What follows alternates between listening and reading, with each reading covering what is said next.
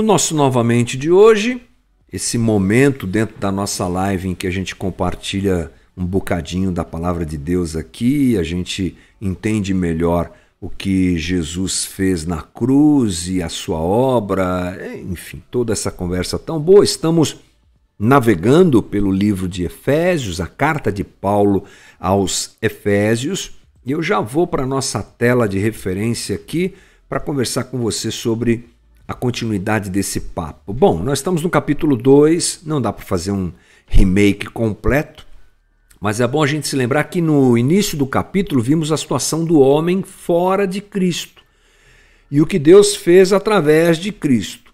Agora, Paulo também enfatiza o que Jesus fez pelos gentios. Na conversa de ontem, por conta do tempo aqui, eu cortei o assunto pela metade, mas ontem a conversa foi sobre como estamos perdidos sem Deus. Paulo vem construindo essa conversa e agora no 13 ele dá a solução. Tudo bem, o homem sem Deus está perdido. E agora? Agora ele fala sobre o que Cristo fez por nós na cruz. Diz assim Paulo em Efésios 2:13: Mas agora em Cristo Jesus, vocês que antes estavam longe, foram aproximados mediante o sangue de Cristo, pois ele é a nossa paz, o qual de ambos fez um e destruiu a barreira, o muro de inimizade, anulando em seu corpo a lei dos mandamentos expressa em ordenanças. O objetivo dele era criar em si mesmo dos dois um novo homem, fazendo a paz, e reconciliar com Deus os dois em um corpo por meio da cruz, pela qual ele destruiu a inimizade.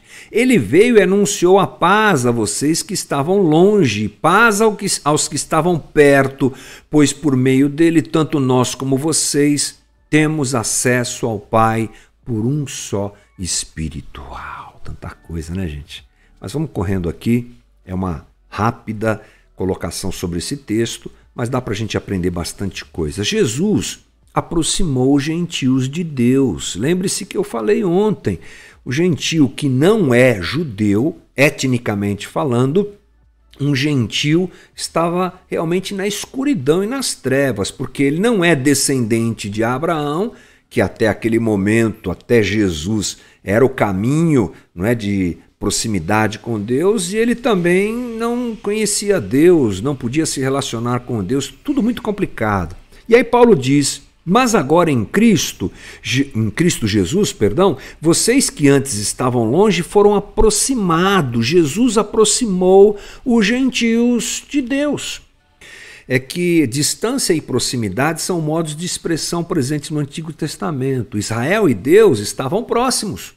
Lembre-se, era a aliança, estavam interligados. Olha o que diz o salmista, Salmo 148, 14: dos filhos de Israel, povo que lhe é chegado, aleluia, povo que é chegado a Deus.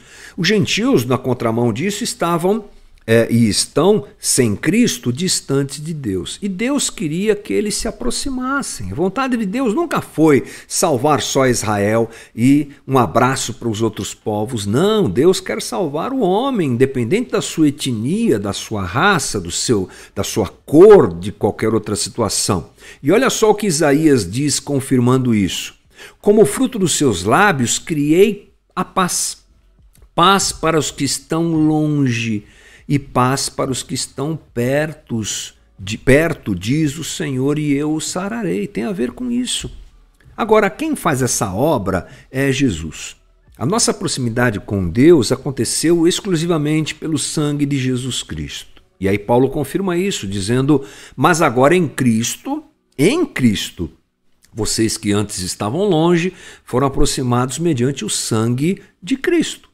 Estávamos longe e fomos aproximados pelo seu sangue. O sangue de Jesus realiza por nós aquilo que nós podemos chamar de morte expiatória. Ah, em Cristo há uma união pessoal que vivemos hoje com Deus. Morte expiatória é aquela ideia de um sacrifício que é feito em lugar do outro. Era o que acontecia no Antigo Testamento. O povo levava animais até o templo e lá eles eram sacrificados, e havia todo um ritual para isso. Parte desse ritual era o sacerdote colocar a mão sobre a cabeça do animal e dar essa esse aspecto expiatório. Então, ao invés do homem morrer, o animal é que morria. Isso é a lei. É só você consultar o Pentateuco, os livros que nos mostram isso, principalmente Levítico e Deuteronômio, você vai encontrar essa situação. E em Cristo, hoje nós vivemos a liberdade de não precisarmos morrer e não precisarmos sacrificar animais, porque ele fez isso em nosso lugar. Então é importante lembrar que essa obra redentora foi feita completamente por Cristo na cruz. O que é que Jesus fez morrendo na cruz? Ele é a nossa paz, o qual de ambos fez um, destruiu a barreira de inimizade. Gente, Jesus derrubou a parede de inimizade. A morte de Jesus uniu a todos. O monopólio de Israel em ser o povo único de Deus acaba em Cristo. Há uma união entre judeus e gentios. Gente, eu falei aqui ontem que dentro do templo havia uma demonstração clara disso, um muro que separava gentios da proximidade do Santo dos Santos. Ninguém podia entrar no Santo dos Santos, mas os judeus, obviamente, tinham mais proximidade. O gentio é separado por um metro, muro de um metro e meio de altura. Se ele passasse esse muro, ele morreria. Então, a parede do templo representava essa situação espiritual. Mas olha que interessante. Aquela parede ficou de pé até o ano 70 depois de Cristo, porque no ano 70 Roma é, tomando ali Israel era o seu império, já parte do seu império diante das revoltas dos judeus, eles acabam com Jerusalém e destroem o templo e acabam com essa parede, né? Parece que então a, a, a parede é, digamos assim, de separação só foi destruída nos anos 70, fisicamente sim, mas na morte de Cristo ela já perdeu validade. Quem uniu os povos estrangeiros a Deus, junto com o povo de Israel, foi Jesus na cruz. Como é que Jesus fez isso? Anulando em seu corpo a lei dos mandamentos expressa em ordenanças o objetivo dele era criar em si mesmo um dos dois, perdão, dos dois um novo homem, fazendo a paz e reconciliar com Deus os dois em um corpo por meio da cruz pelo qual pela qual ele destruiu a inimizade. Três verbos, três ações aqui. Primeira, anulou a lei, anulando em seu corpo a lei dos mandamentos expressa em ordenanças. Parece contraditório, porque Jesus, em Mateus 5,17, ele fala que veio cumprir a lei. É? Mas Jesus se referia à lei moral.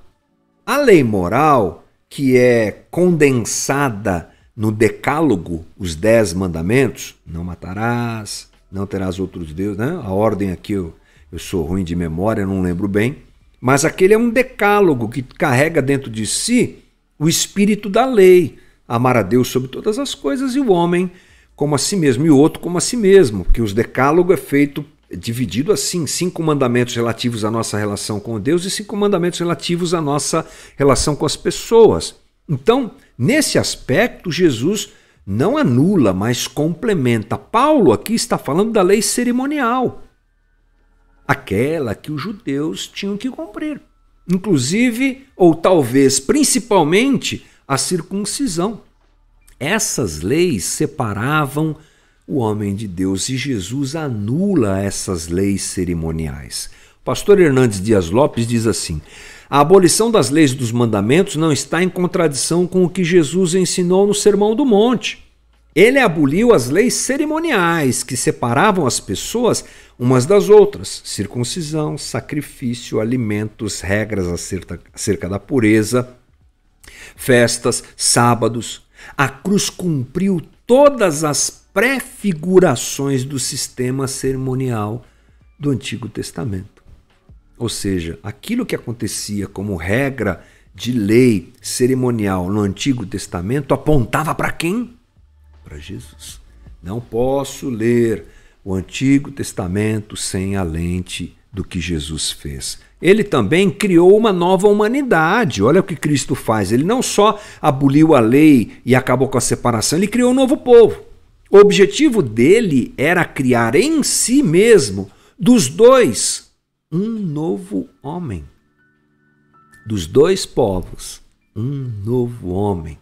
Paulo vai da anulação do velho para a criação do novo, da separação para a unidade é o surgimento de uma nova raça humana em Cristo.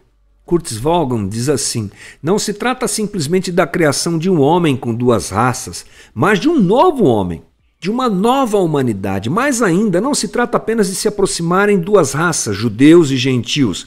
A ideia aí contida é da criação a partir das duas, de algo inteiramente novo, uma nova humanidade, um novo povo de Deus. Incrível, gente, é que essa nova humanidade ela está condensada na igreja. Antes de Cristo havia divisão, em Cristo há unidade. Paulo fala isso em Galatas 3, 28. Não há judeu, nem grego, escravo, nem livre, homem, nem mulher, uh, pois todos são um em Cristo Jesus. E a terceira coisa é que Jesus reconciliou, eu gosto dessa palavra, e reconciliar com Deus os dois em um corpo por meio da cruz, pela qual ele destruiu a inimizade. O que está acontecendo aqui? Os dois grupos, agora unidos em um só, são reconciliados. Destruiu e Jesus destruiu a inimizade, reconciliou os homens e os homens com Deus. Fizemos as pazes. Reconciliar é isso, né? Trazer conciliação, reconciliar. Tudo bem. Agora, eu, gentio, posso me relacionar com um judeu. Porque se ambos forem convertidos a Cristo, e esse é o ponto básico da coisa, somos um. Judeu, gentil, grego, homem, mulher, em Cristo somos um. E estamos reconciliados com Deus. Duas coisas que caíram na queda. O homem se tornou inimigo de Deus e se tornou inimigo de, de, de si mesmo, da sua própria raça, digamos assim. Homem com homem. Não é? Inimizade, de dificuldade. Logo depois vem o assassinato de Abel, aquela coisa toda.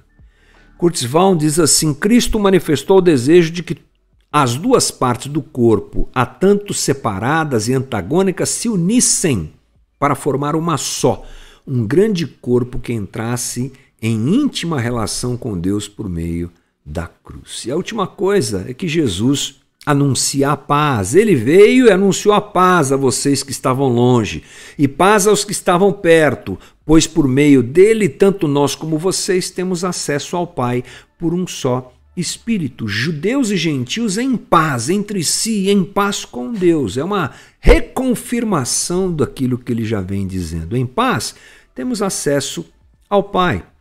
É importante lembrar que só o sumo sacerdote tinha esse acesso a Deus. Agora em Cristo, todos nós temos isso. E Paulo diz no versículo 19: Portanto, vocês já não são estrangeiros nem forasteiros, mas concidadãos dos santos e membros da família de Deus. Pronto, aqui está a comunidade de Deus. Como é que é o nome da nossa série aqui? A comunidade de Deus, uma nova sociedade, formada por judeus e gentios, todos reconciliados com Deus. Encontramos aqui, primeiro, o reino de Deus. Portanto, vocês já não são estrangeiros nem forasteiros, mas concidadãos dos santos. É o reino de Deus aqui apresentado por Paulo. Em segundo lugar, a família de Deus, membros da família de Deus. Vivemos juntos em uma mesma família.